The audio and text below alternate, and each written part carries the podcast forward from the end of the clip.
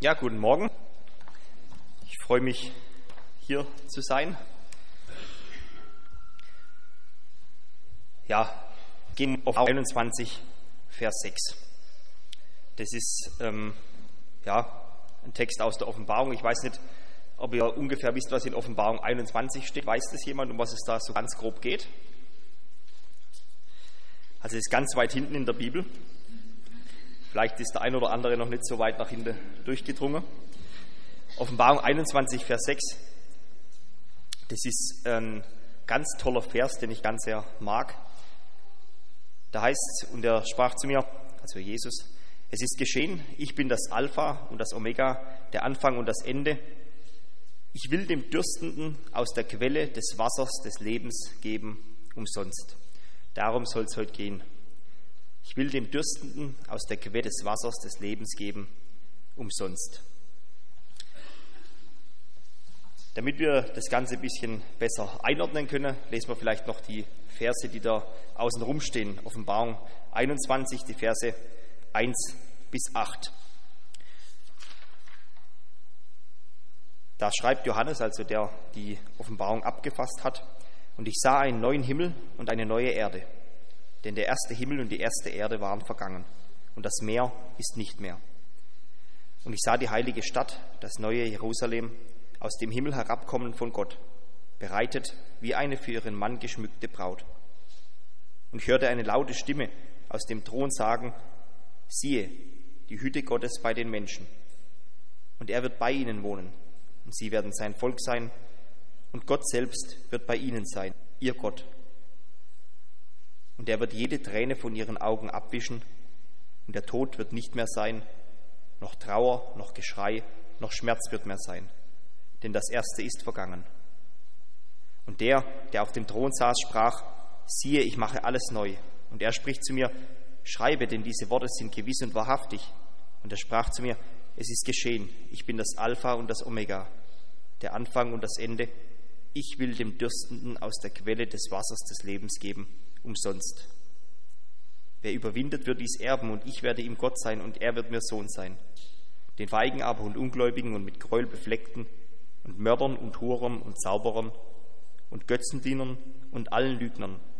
Ihr Teil ist in dem See, der mit Feuer und Schwefel brennt, welches der zweite Tod ist.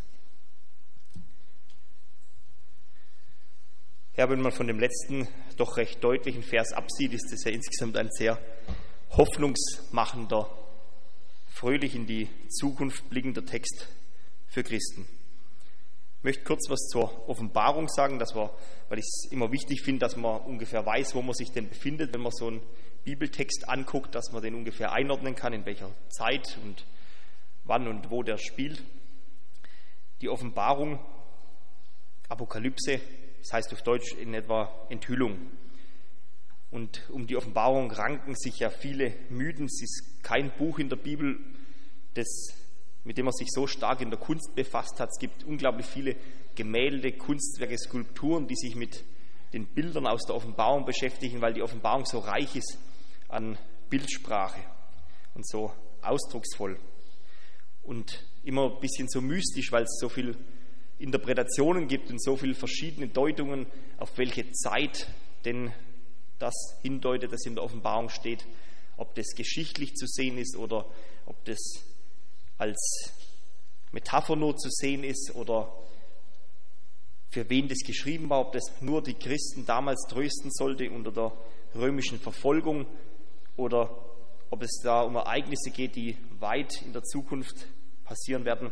Es gibt verschiedenste Interpretationen, Auslegungen, Meinungen zur Offenbarung. Aber eins ist klar, die Offenbarung ist in erster Linie ein Trostbuch. Ein Buch, das geschrieben wurde für die verfolgte Gemeinde, zuerst natürlich damals zur Zeit der Römer, aber auch heute für die Christen, die Verfolgung leiden, für die Christen, die in dieser Welt keinen Trost mehr zu erwarten haben. Den Blick nach vorne zeigt, in die ewige Herrlichkeit bei Gott und die Christen damit tröstet. Das zeigt, wo wir einst sein werden und was auf uns wartet, wenn wir Jesus als Herrn bekennen und ihm nachfolgen. Zuerst ist es ein Buch für die Leute von damals, aber auch für uns heute. Ich bin der Meinung, ob das ist jetzt meine Meinung, die muss sich jeder selber bilden, ich bin der Meinung, dass die Ereignisse, die in der Offenbarung beschrieben werden, also nach Kapitel 4, die Dinge, die sich dort abspielen, gerade zum Beispiel die Sache mit dem Tier aus Offenbarung 13, wo viel darüber spekuliert wurde. Ich bin der Meinung, dass das Dinge sind, die nach der Entrückung stattfinden, also in erster Linie relevant sind für die Juden, die sich später bekehren werden, wenn sie Christus erkennen. Aber wie gesagt, wirklich der letzten Dinge gibt es ja ganz verschiedene Interpretationen und Meinungen. Ich bin von meiner Meinung übrigens überzeugt, also ich glaube, dass ich da recht habe, aber das muss jetzt nichts heißen. Wenn wir uns jetzt diesen Vers angucken, Offenbarung 21, Vers 6, auch ein unglaublich tröstender Vers, unglaublich tröstende Worte. Ich will den Dürstenden aus der Quelle des Wassers des Lebens geben, umsonst. Umsonst. Das ist so ein Wort, das in christlichen Kreisen gern aufgenommen wird, wenn man hört, es ist was umsonst. Es kostet nichts, weil wir als Christen natürlich nicht so viel von Werkgerechtigkeit halten. Wir vertrauen darauf, dass wir aus Gnade gerettet sind, durch Glauben gerettet sind. Und da passt es natürlich. Jesus, Gott, gibt umsonst. Und wenn man jetzt aber ein Stück weiter liest, also wenn man die Verse, die wir vorhin gelesen haben, was dann mit den Leuten passiert, die hier als Mörder und Zauberer und Hurer bezeichnet werden, da denkt man doch wieder, hui, hm, Vielleicht kommt es doch darauf an, wie man lebt. Vielleicht kommt es doch darauf an, was man so anstellt. Vielleicht kommt es doch auf die Werke an. Und man ist vielleicht in diesem Konflikt. Auf der einen Seite gibt Gott umsonst, auch hier aus der Quelle des Wassers des Lebens. Auf der anderen Seite zieht er knallhart die zur Rechenschaft, deren Leben ganz offenbar nicht zu seiner neuen Welt passt. Diesen Konflikt zwischen Werken und gerettet aus Gnade, gerettet aus Glaube, den gibt es vielleicht gar nicht so, wie wir das immer denken. Im Neuen Testament gehören die Werke immer zum Glauben dazu. Nicht als Voraussetzung für die Errettung, aber als unausweichliche Folge, ja, als Beweis einer echten Bekehrung, als Beweis einer echten Gottesbeziehung. Man kann das praktische Leben und die Werke nicht abkoppeln vom Glauben an Christus. Ein Christ ist nicht jemand, der sich auskennt mit diesen ganzen christlichen Sachen und der ein paar dieser Thesen aus dem Neuen Testament für wahr hält, sondern jemand, der Jesus erlebt hat. Der erlebt hat, dass Jesus wirklich der Sohn Gottes ist, dass er der Herr ist, dass er der Einzige ist, der Heil bringt, der erlebt hat, dass Christus am Kreuz für unsere Sünden gestorben ist. Also nicht jemand, der das nur informativ weiß, der gut informiert ist, sondern jemand, der das erlebt hat und der transformiert wird von dem, was Jesus an ihm macht. So verhält sich es auch mit den Werken und dem Glauben. Man kann nichts zur Errettung tun. Die Werke sind Beweis für den Glauben. Man kann nichts tun, damit Gott einem dieses Wasser des Lebens verabreicht. Man kann sich das nicht verdienen. Es ist umsonst. Aber jemand, der von diesem Wasser des Lebens gekostet hat, dessen Leben wird sich zwangsläufig verändern. Diese Veränderung bezieht sich ja in erster Linie auf unser Verhalten, auf unser Denken, eigentlich auf unser ganzes Dasein. Aber sie muss nach außen sichtbar werden.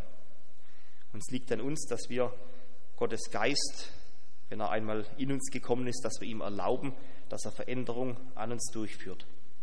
Das, was Gott uns gibt, was Gott an uns tut, das ist umsonst.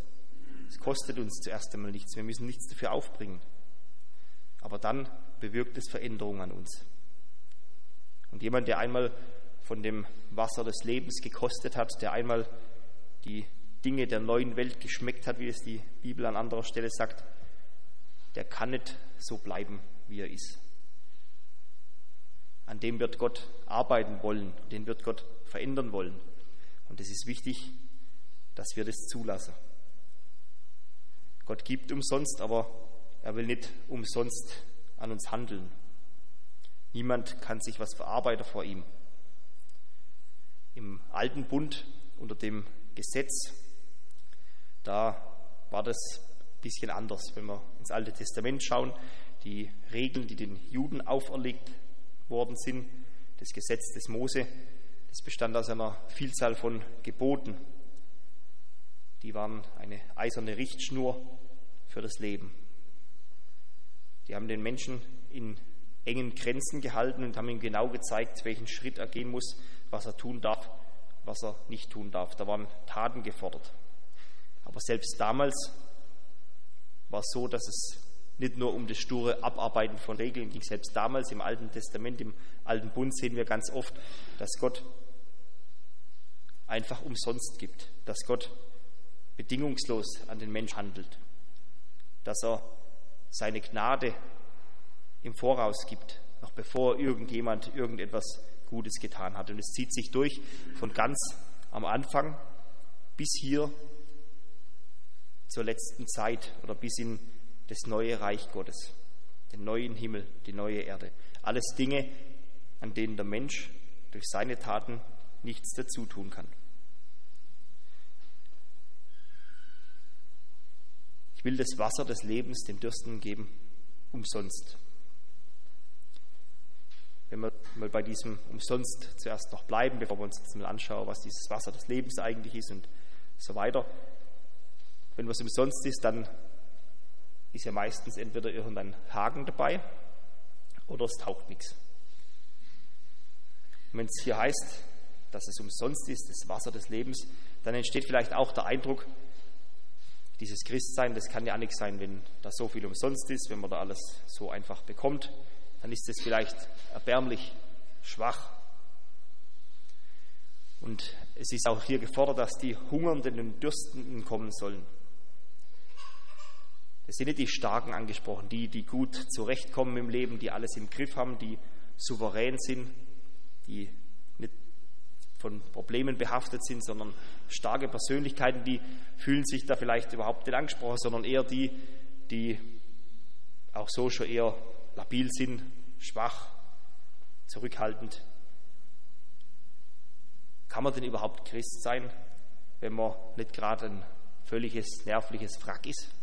Kann man überhaupt Christ sein, wenn man sich nicht schwach und erbärmlich fühlt? Kann man überhaupt Christ sein, wenn man nicht irgendwie sich klein und unbedeutend fühlt? Ich denke, das kann man. Voraussetzung für einen Christen, wenn wir das so quer durchs Neue Testament einmal so zusammentragen, was denn so die Voraussetzungen sind, dass wir überhaupt Gott nahen kann, dass wir das Reich Gottes eingehen kann, dass man mit Gott in Ordnung kommen kann und so weiter. Da finden sich so Begriffe wie arm, nackt, blind, dürstend, wenn man diese Selbsterkenntnis über sich hat, dass man so ist, dann erst kann man offenbar Gott nahen. Dann erst ist man offenbar reif dafür, Christ zu werden. Aber ich denke, diese Begriffe, die dort im Neuen Testament an verschiedenen Stellen immer wieder auftauchen, dass die anders deuten sind als im weltlichen Sinn. Bedeutet nicht, dass man erst ein völliges psychisches und körperliches Wrack sein müsse, dass wir überhaupt in der Lage sind, Christen zu sein, sondern es bedeutet, dass ich vor Gott den Platz einnehme, der mir als Geschöpf, der mir als Mensch gebührt. Dass ich sehe, was ich vor Gott eigentlich bin, dass ich im Vergleich zu Gott nichts vorzuweisen habe, also arm bin, dass ich im Vergleich, dass ich vor Gott nackt bin, dass ich mich nicht mit äußerlichem Prunk bedecken kann, mit toller, teurer Kleidung, mit tollen Besitztümern, dass mich das nicht reich macht vor Gott, sondern dass ich wie jeder andere mit leeren Händen vor Gott stehe. In diesem Sinne sind wir im Grunde, egal wie stark oder wie schwach wir sind, alle arm und nackt und bloß vor Gott. Und das gilt zu erkennen. Wir sind völlig abhängig von seiner Güte und von seiner Zuwendung. Aus uns heraus können wir nichts. Und darum geht es. Es geht nicht darum, dass wir als Christen Weichlinge oder Weich, ja, Weicheier oder wie man das dann nennen will, sind, sondern dass wir nüchtern und ehrlich erkennen, wie wir vor Gott sind. Ich habe, ähm, als ich Christ worden bin, mich das erste Mal mir so ja, Christen begegnet sind und ich mich damit den Leuten das erste Mal bewusst die so wahrgenommen habe, da waren schon einige dabei, die mir so als die, die typische, ähm, ja, als die typische Fromme so einstuft, so lehrermäßig ein bisschen mit Bürgenstock und ein bisschen zerzottelt und äh, nicht mehr so ganz in der Mode und so, ja, vom Auftreten her so übermäßig gütig erscheinend und ja, und als wenn man dann so 17, 18 ist, dann hat man vielleicht zuerst, wenn man ehrlich ist, den Eindruck, das sind irgendwie sind richtige Männer. Die Kerle sind alle so. Man hat den Eindruck, dass wenn man jetzt einmal so auf den Boden stampft, dass die dann alle aufgescheucht wegrennen, weil die alle so, ja, weil die halt alle so, ja, so sanft sind und so weiter und so fort. Vielleicht ist das eine Auswirkung der Heiligung gewesen bei diesen Leuten, dass die vorher vielleicht total die Choleriker waren und jetzt ähm, sanft und ruhig. Aber vielleicht ist es auch eine Auswirkung davon, was wir für ein Bild von Christen haben, dass die immer brav und ähm, friedfertig und ich habe auch gesehen, ich habe das Lied umgetextet, gell? Das eine. Das hat der Autor gemacht. Ah, das hat der Autor gemacht, weil da stand ja früher mal, also bei uns noch, für den König und sein Schwert, der den Feind das Fürchten lehrt. Ja, oder? Und jetzt heißt es anders. Pazifiziert worden, das Lied. Gut. Naja, gut, es ist ja, ist ja vielleicht eine gute Sache. Auf jeden Fall, was ich damit nur sagen will, man muss als Christ nicht sich schwach und klein und unbedeutend vorkommen, aber man muss schon wissen, wer bin ich denn vor Gott? Ich bin es nicht, der alles in der Hand hat. Ich bin es nicht, der große Meister des Lebens, sondern Gott ist es. Und wenn ich in dieser Haltung vor Gott komme und mich in dieser Haltung als dürstender sehe und als Schwacher, dann kann ich umsonst nehmen von diesem Wasser des Lebens. Was ist das für ein Durst, der hier beschrieben ist? Es gibt in der deutschen Sprache kein Wort dafür, wenn man nicht mehr durstig ist. Es gab mal dieses Wort Sit, das jemand geführt hat und das mal eine Zeit lang im Duden stand, weil er irgendein Äquivalent gesucht hat zu dem Wort satt, aber das hat dann in der Praxis irgendwie niemand verwendet und jetzt steht es auch nicht mehr im Duden. Sit. Es gibt kein Wort im Deutschen dafür, wenn der Durst gestillt ist, also kein einfaches Wort. Ich finde, es ist ein tolles Bild dafür, dass man in diesem Leben, in dieser Welt nie, dass der Durst nie so richtig gestillt wird. Es gibt kein Wort dafür, weil es diesen Zustand in dieser Welt nicht gibt. Das ist natürlich überzogen, ein Bild jetzt von mir, aber es gibt diesen Zustand nicht, dass man in dieser Welt eine völlige Stillung des Lebensdurstes erlebt. In jedem Menschen steckt dieser Durst drin, dieser Drang, dass man mehr aus dem Leben rausholen will, dass man eine Sehnsucht hat nach irgendwas, das man vielleicht gar nicht so genau bestimmen kann. Und es gibt unglaublich viele Lebensentwürfe, mit denen man versucht, den Durst, den Hunger, die Sehnsucht, die in jedem Menschen steckt, zu stillen und zu befriedigen. Es gibt da viele verschiedene Weltanschauungen, Religionen oder auch politische Konstrukte, wo man versucht, den Menschen vollständig zu befriedigen, wie man versucht, den Menschen glücklich zu machen, wie man versucht, aus dieser Welt alles rauszuholen, das Paradies auf Erde zu erschaffen.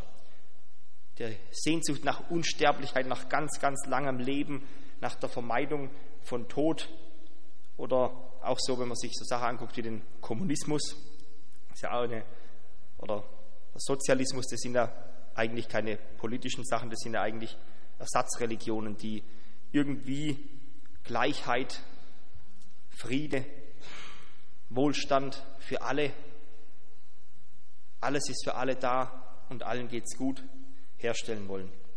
Funktioniert natürlich nie und überall, wo Kommunismus, wenn wir uns umschauen in der Welt, wir wissen ja, wie das aussieht. Und es gibt neben diesen politischen und religiösen Lebensentwürfe auch ganz andere Versuche, sich in, diesem Welt, sich in diesem Leben satt zu machen und nicht mehr durstig zu sein. Es gibt viele Dinge, mit denen wir versuchen können, unseren Lebensdurst zu stillen, mit denen wir versuchen können, unsere Seele zu befriedigen. Und es gibt auch viele Dinge, die tun auch unglaublich gut und die verschaffen ein unglaublich befriedigendes Gefühl. Ganz alltägliche, normale Sachen. Die Freuden des Alltags, mit denen wir so ein bisschen unseren Lebensdurst stillen können. Für mich ist das schwarzer Kaffee oder kaltes Bier. Das sind Dinge, ich, ich liebe das. Das sind Sachen, wo die Seele erfreuen, wo einen, ja, wo im wahrsten Sinne des Wortes den Durst stille und wo einen irgendwie glücklich und fröhlich machen. Aber halt nicht auf Dauer und nicht die ganze Zeit. Ich kann ja nicht den ganzen Tag Kaffee und Bier trinken. Also das, ich habe das beides schon versucht, aber das kann man nicht, kann man nicht dauerhaft machen. Aber es gibt auch viele andere Dinge im Leben, mit denen wir versuchen können, diesen Durst zu stillen, indem wir Karriere machen. Und man merkt es den Leuten ja an, wenn zum Beispiel also Menschen, die wirklich ihre, ihren ganzen Lebenssinn, ihre Befriedigung im Job suchen, ich habe das schon mal erwähnt, glaube ich, ja hier, man merkt es denen an, dass die da voll drin aufgehen und dass es für die nach 18 Uhr im Prinzip kein Leben mehr gibt, bis sie früh um 7 endlich wieder an die Arbeit gehen können und da voll drin aufgehen. Andere brauchen vielleicht Sport, um überhaupt sich am Leben zu fühlen und zu merken, dass sie noch Mensch sind. Oder soziale Dinge, Freunde, Familie, Geltung, Anerkennung, dass ein jemand beachtet, dass jemand für einen da ist, dass man integriert ist sozial. Das sind alles Dinge, nach denen wir dürsten. Das sind Bedürfnisse, die der Mensch hat, Bedürfnisse, die befriedigt werden wollen. Und das sind alles gute Dinge. Das sind alles tolle Sachen. Das sind Sachen, die das Leben reich machen, die, das, die einen glücklich machen, die Freude bringen. Gerade so Dinge wie Familie, Kinder, eine Frau. Das sind wunderbare Dinge. Die Bibel sagt übrigens auch, wer eine Ehefrau gefunden hat, hat Gunst vor dem Herrn erlangt. Das ist ja toll. Das sind Privilegien, solche Sachen zu besitzen, solche Sachen zu haben. Aber das alles kann nicht den Lebensdurst stillen, der in jedem Menschen drinsteckt. Die Dinge sind uns gegeben, sagt uns das Neue Testament, dass wir sie genießen, aber dass wir daran denken, dass sie alle der Vernichtung preisgegeben sind, dass es Sachen sind, die verschleißen, kaputt gehen oder irgendwann nicht mehr sind, die Motten und Rost zerfressen werden, die zum Vernichtung durch den Verzehr bestimmt sind, wie das Neue Testament sagt. Die alle können nicht nachhaltig den Lebensdurst stillen, der in jedem Menschen steckt. Ich will dem Durstigen geben aus der Quelle des Wassers des Lebens umsonst, sagt Gott. Das Problem an diesen Dingen, mit denen man versuchen kann, seinen Lebensdurst zu stillen oder all diesen Denkgebäuden, Religionen oder Weltanschauungen. Das Problem ist, das alles hat seinen Platz im Leben, aber das alles hat nicht den Platz, der eigentlich für Gott reserviert ist. Es gibt da so ein Zitat von Blaise Pascal, der war Philosoph, Physiker, Mathematiker und auch noch Franzose. Also nichts von diesen Dingen halte ich für mich für strebenswert. Aber im, er hat dieses berühmte, gibt dieses berühmte Zitat, im Herzen eines jeden Menschen befindet sich ein von Gott geschaffenes Vakuum, das durch nichts Erschaffenes erfüllt werden kann, als allein durch Gott, den Schöpfer dieses von Gott geschaffene Vakuum, diesen Platz, den Gott sich in uns für sich selbst reserviert hat, den wir durch nichts erfüllen können, wo wir durch nichts befriedigen können, egal wie sehr wir versuchen, unser Lebensdurst zu stillen, durch Anerkennung, durch Ehre, durch Ruhm, durch Geld, durch Beschäftigung, durch Güter, durch Freunde, Familie. Durch nichts können wir diesen Platz ausfüllen. Ich habe also wo die Kinder noch klein waren, wir hatten mal so dieses, da gibt es so Spielzeug, das ist so eine Tonne, also so, so ein kleines Fass, das hat oben so einen Deckel und der Deckel hat Löcher. Das ist so Dreiecksloch und so Kreisloch und so quadratisches Loch. Kennt ihr diese? Habt ihr schon mal gesehen, diese Spielzeug? Ja. Und das Ding ist gefüllt mit, mit Würfeln und Bällen und Dreiecken und die muss man halt da reinstecken. Und wenn die Kinder noch ganz klein sind, dann versuchen die natürlich ihren Teil zu reifen und sabbern es voll und dann versuchen sie es durch irgendein Loch zu stecken und es funktioniert natürlich nicht. Und wenn sie ein bisschen fitter sind, dann merken sie irgendwann, das Dreieck, das passt nur durch das Dreieck, der Ball passt nur durch das runde Loch und das Quadrat, das passt nur durch das quadratische Loch dadurch. Und so ist es auch mit uns. Diesen Platz, der für Gott reserviert ist, dieses Gott geschaffene Vakuum oder das Loch, das in uns ist, da passt nichts anderes rein. Egal mit welchen Dingen wir versuchen, welche Dinge wir versuchen da reinzustecken, sie passen einfach nicht. Da passt nur Gott selbst hinein. Er hat in uns für sich diesen Platz reserviert. Das ist dieser Durst, der in uns ist, der in jedem Menschen irgendwo ist, auch wenn er bei vielen betäubt ist oder nicht mehr wahrgenommen wird. Dieser Durst steckt in jedem Menschen. Und es ist der Wille Gottes, diesen Durst zu stillen. Es ist interessant, es ist auch was, was wir von Anfang bis zum Ende in der Schrift finden, dass es der Wille Gottes ist, jedem Menschen zu begegnen, dass es der Wille Gottes ist, die Menschen zu befriedigen, satt zu machen, zu erfüllen, glücklich zu machen, dass es der Wille Gottes ist, dass niemand verloren geht, dass es der Wille Gottes ist, dass es uns gut geht, nicht nur in diesem Leben, sondern für alle Ewigkeit. Dieses ganze Buch der Bibel ist ein Ringen Gottes um die Menschen. Es geht hier nicht darum, dass Gott sich zeigt und jetzt sagt, okay, jetzt wisst ihr, wie es ausschaut. Viele von euch haben Pech, gehe verloren, ein paar von euch haben Glück, werde gerettet. Es geht ihm darum, die Menschen zu gewinnen. Er zeigt es, indem man ans Äußerste geht, indem man dieses Kreuz, von dem wir es heute schon hatten, das ist ein, ja, ein Zeichen um das wohl bis zum Ende der Menschheit gekämpft und gestritten werden wird, weil es dieser Welt, wie uns die Bibel auch sagt, eine Torheit ist. In diesem Kreuz hat er am allerstärksten zum Ausdruck gebracht und gezeigt, wie sehr er uns liebt und wie sehr es ihm darum geht, uns zu gewinnen, unseren Durst zu stillen. Darum kam er, dieser Mann aus Nazareth, Jesus, Sohn der Maria, der Christus, auf diese Welt. Und als er einmal über diese Welt gewandelt ist, dann ist er in Samaria einer Frau begegnet, die auch Durst hatte. Eine Frau, die in Unzucht lebte, die versucht hat, ihren Lebensdurst durch verschiedene Männer zu stillen und irgendwann zu dieser Erkenntnis vielleicht gekommen ist, dass die Männer alle Pfeifen sind und dann frustriert war. Das steht nicht in der Bibel, das lese ich da jetzt hinein. Diese Frau war auch voller Lebensdurst. Sie konnte sich diesen Durst nicht selbst stillen, auch nicht durch die Anerkennung, die Wertschätzung, die sie vielleicht zeitweise durch diese Männer bekam. Und so kommt sie zu diesem Brunnen, um Wasser zu holen und begegnet Jesus. Und Jesus sagt zu ihm, zu ihr, jeder, der von diesem Wasser trinkt, wird wieder dürsten. Wer aber von dem Wasser trinken wird, das ich ihm geben werde, den wird nicht dürsten in Ewigkeit, sondern das Wasser, das ich ihm geben werde, wird in ihm eine Quelle des Wassers werden, das in das ewige Leben quillt. Und Jesus offenbart dieser Frau, dass er der Christus ist, dass er der ist, der dieses Lebenswasser gibt. Und sie hat die ganze Zeit schon gespürt, dass an diesem Jesus irgendwas anderes ist, dass dieser Jesus der ist, der jetzt endlich ihren Lebensdurst stillen kann. Und sie erkennt, dass er der Sohn Gottes, der Retter ist und viele andere dort aus Samaria kommen und begegnen diesem Jesus und bezeugen dann, wir haben selbst gehört und wissen, dass dieser wahrhaftig der Retter der Welt ist. Da kommen Menschen zu Jesus und bei ihm finden sie erstmalig Stillung dieses Lebensdurstes.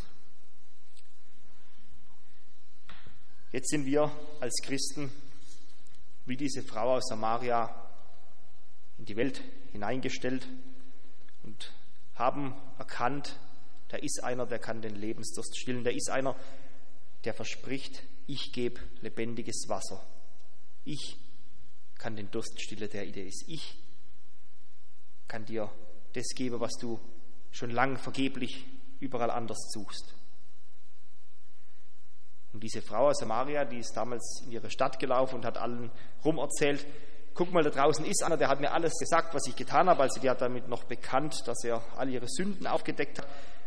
Und die Folge ist, dass viele hinkommen, Jesus selbst erleben und an Jesus glauben. Das ist vielleicht auch unsere Aufgabe, also nicht vielleicht, es ist auch unsere Aufgabe. Hier in diesem Raum sitzen jetzt ja viele Menschen, die nicht nur hier sind, weil ihnen Sonntagvormittag sonst langweilig ist, sondern weil sie gemerkt haben, bei Jesus finde ich das, was ich brauche. Jesus ist der, der meinen Lebensdurst stillt. Jesus ist der Einzige, der ewiges Leben gibt. Er ist der, der mir was geben kann, das über die zeitlich begrenzte und befristete und vergängliche Befriedigung hinausreicht. Er ist der, der mir das geben kann, was ich wirklich suche und der mir vor allem was geben kann, das auch diese Welt, die irgendwann mal vernichtet wird, überdauert. Und jetzt ist es wie bei dieser Frau an diesem Brunnen, doch unsere Aufgabe hinzugehen und auch den anderen um uns herum von diesem Jesus zu erzählen. Wir stehen auf einer Stufe mit den Menschen, die um uns herum sind. Wir sind nicht besser, wir sind manchmal sogar schlechter. Aber wir sind die, die Jesus schon kennen. Und wir sind die, die hingehen sollten zu den anderen, sagen, du, so wie es dir geht, das, was du suchst, das habe ich auch gesucht, aber ich weiß, nur Jesus, dieser Christus, kann den Durst, der in dir ist, stillen. Ich finde, dass es unglaublich wichtig ist, dass wir als Christen, dass uns bewusst ist, dass wir ganz privilegiert sind, dass wir nicht besser sind zwar wie alle, die sich um uns herum befinden, aber dass es ein großes Privileg ist, dass Gott uns erwählt hat, dass wir seinen Sohn Jesus erkennen.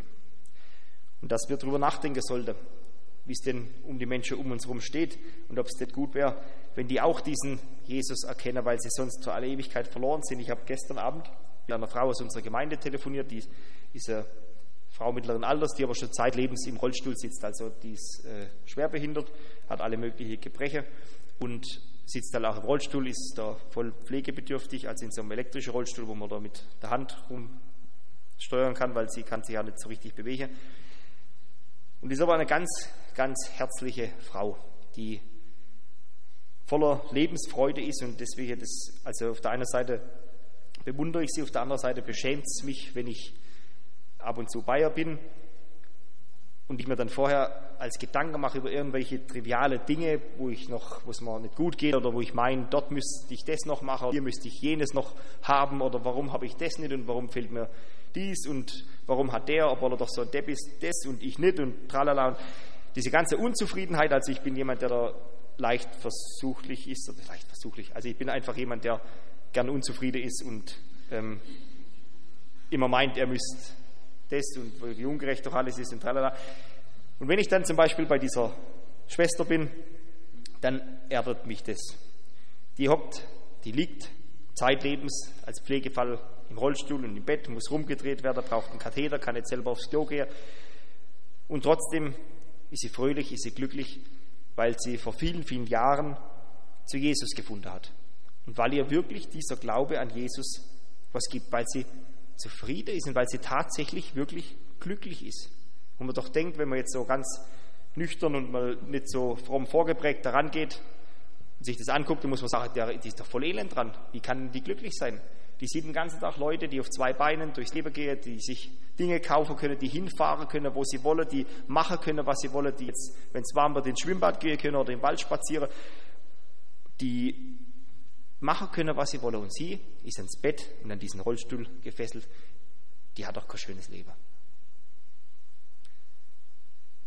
Und dann, wie gesagt, beschämt es mich, wenn ich dann darüber nachdenke und denke mir, Mensch, diese Frau, die schöpft wirklich ihr Glück und wirklich ihre Zufriedenheit von Jesus. Für die ist es nicht nur so ein frommes Ding, dass man zu die anderen sagt, ja, ich bin voll happy und glücklich, weil ich habe Jesus und ich bin glücklich, weil ich bin Christ und tralala.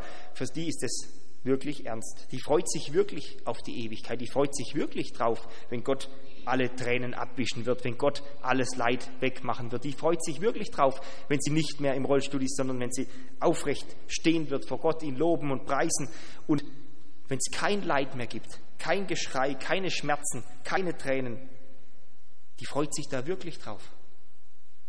Und dann denke ich, was bist du für ein Idiot? Mit was für Dingen beschäftigst du dich? Du bist Christ, hast Jesus und bist so unzufrieden mit ganz nebensächlichen, unwichtigen Dingen. Und dann fokussiert mich das wieder und dann macht mich das wieder als ein bisschen klar, wenn ich dann von ihr weggehe, worum es wirklich geht im Leben. Nicht um zeitliche Befriedigung, nicht darum, dass man hier kurz mal 50, 60, 70, 80 Jahre lang Spaß hat, sondern als ich Christ geworden bin, da habe ich mich doch mal entschieden dafür, dass egal was in diesem Leben passiert und egal wie es mir hier geht, das einzig Wichtige ist, dass ich die Ewigkeit, die ewige Freude mit Jesus verbringe. Und dass ich doch damals mich entschieden habe, ich will Jesus nachfolgen, auch wenn es dadurch zu Nachteilen kommt auf dieser Erde, weil ich nach vorne blicken will, auf diese ewige Herrlichkeit. Und das ist was, was wichtig ist für uns Christen und das ist was, was die Christen immer geprägt hat und was über die Jahrhunderte, wenn man sich die Kirchengeschichte anguckt, dazu geführt hat, dass andere Menschen sich dem Christentum angeschlossen haben, dass die Christen nicht nur auf das irdische Zeitliche geguckt haben, dass die Christen nicht die waren, die hier in Prunk und Gloria gelebt haben und deswegen Anziehungskraft ausgeübt haben auf die Umwelt, sondern dass das Menschen waren, die von der Ewigkeit her gelebt haben. Menschen, die von irgendwas gekostet haben, das es auf dieser Welt offenbar nicht gibt. Menschen, die durch irgendwas satt gemacht worden sind, das es in dieser Welt sonst nirgends gibt, das es nur bei Jesus gibt. In uns ist dieser Durst nach einem Leben, diesen Platz, den Gott sich freigehalten hat und den kann nur er selber ausfüllen. Und wenn wir gläubig sind, wenn wir zu Jesus gehören und wenn wir davon gekostet haben, dann möchte ich diese zwei Dinge uns heute mitgeben. Erstens, dass wir wieder zu diesen Grundlagen zurückkommen und darüber nachdenken, was ist es, woran ich mich als Christ freue? Was ist denn das Grundlegendste, der Kern meines Glaubens an Jesus? Das ist nicht, dass ich ein tolles Leben hier auf der Erde habe, sondern das ist das, was er mir in der Ewigkeit schenkt, das, was auf mich wartet. Eine ewige Herrlichkeit mit Jesus. Etwas, das erst sein wird, das nicht hier auf der Erde stattfindet. Und das Zweite, dass wenn wir das doch von Gott bekommen haben, umsonst, dass wir es doch weitergeben an die Menschen, die um uns herum sind, an unsere Kollegen, unsere Familienmitglieder und unsere Freunde. Die Frau, mit der ich gestern telefoniert habe, um darauf kurz zurückzukommen, der, der ihre Mutter ist gestorben jetzt am 19. April und sie war sehr traurig darüber, dass sie nicht weiß, ob ihre Mutter bei Jesus ist. Und auch das hat mich wieder wachgerüttelt. Früher habe ich jeden Tag gebetet für meinen Bruder, für meinen Vater und für meine Mutter, weil mir wichtig war, dass die irgendwann zu Jesus finden. Ich habe das schon lange nicht mehr gemacht und als sie mir das gestern erzählt hat, habe ich gedacht, Mensch, wenn dir diese Menschen doch wichtig sind, wenn dir diese Menschen wirklich was bedeuten, warum betest du dann nicht mehr für sie? Warum betest du dann nicht mehr dafür, dass Gott ihnen die Augen öffnet? Immer wieder, wenn ich für meine Verwandte oder Freunde gebetet habe, habe ich erlebt, dass Gott an ihnen wirkt. Ganz unverhofft hat sich mein Cousin damals auch, ähm, hätte es niemand gedacht, hat er plötzlich angefangen, mit mir mitzugehen zu frommen Veranstaltungen, weil er gesagt hat, er hat gemerkt, es hat sich in meinem Leben was verändert und er will das auch. Und er ging dann immer wieder mit und irgendwann hat er sein Leben Jesus übergeben und es ist Veränderung geschehen. Und das wünsche ich uns auch und mir wieder, dass wir unser Umfeld wahrnehmen und denken, Mensch, diese Menschen sind mir doch wichtig. Ich will für sie beten und ich will ihnen erzählen von diesem Jesus. Denn auch sie brauchen es, dass Gott zu ihnen spricht. Ich will dir geben von dem Wasser des Lebens umsonst.